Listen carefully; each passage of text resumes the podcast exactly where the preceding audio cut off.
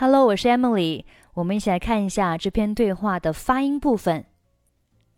Doesn't she have any friends? Doesn't 末尾不用发音。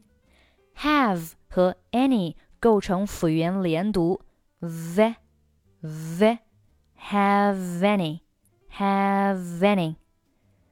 Doesn't she have any friends? Doesn't she have any friends? If she has, they must be fair weather friends. 好，这里呢，must 末尾不用发音。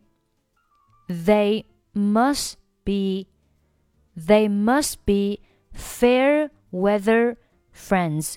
要注意这里的 weather 当中 th，这是一个咬舌音，上下齿要轻触舌尖。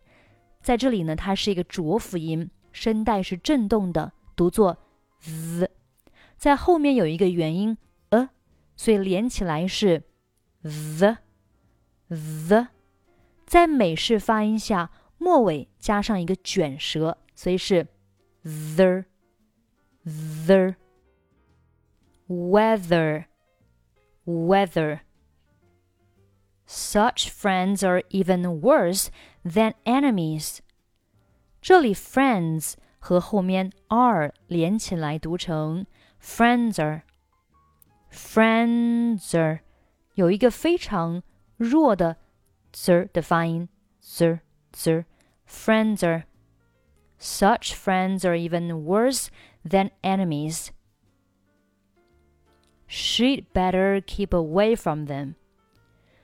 She'd 末尾的在这里可以不用发出声音。 she'd better, she'd better。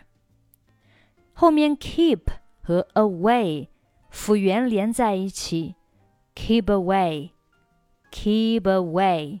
在美式发音下，这里可以浊化一下，keep away，keep away from them。注意最后一个单词啊，我们可以把它弱读成 them 的发音，them。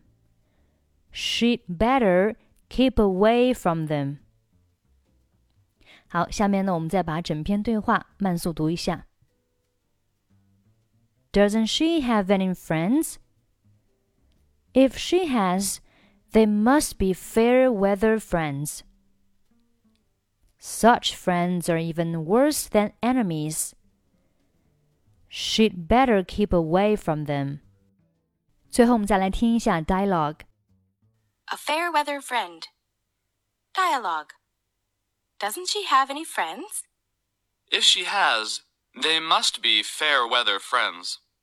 Such friends are even worse than enemies. She'd better keep away from them.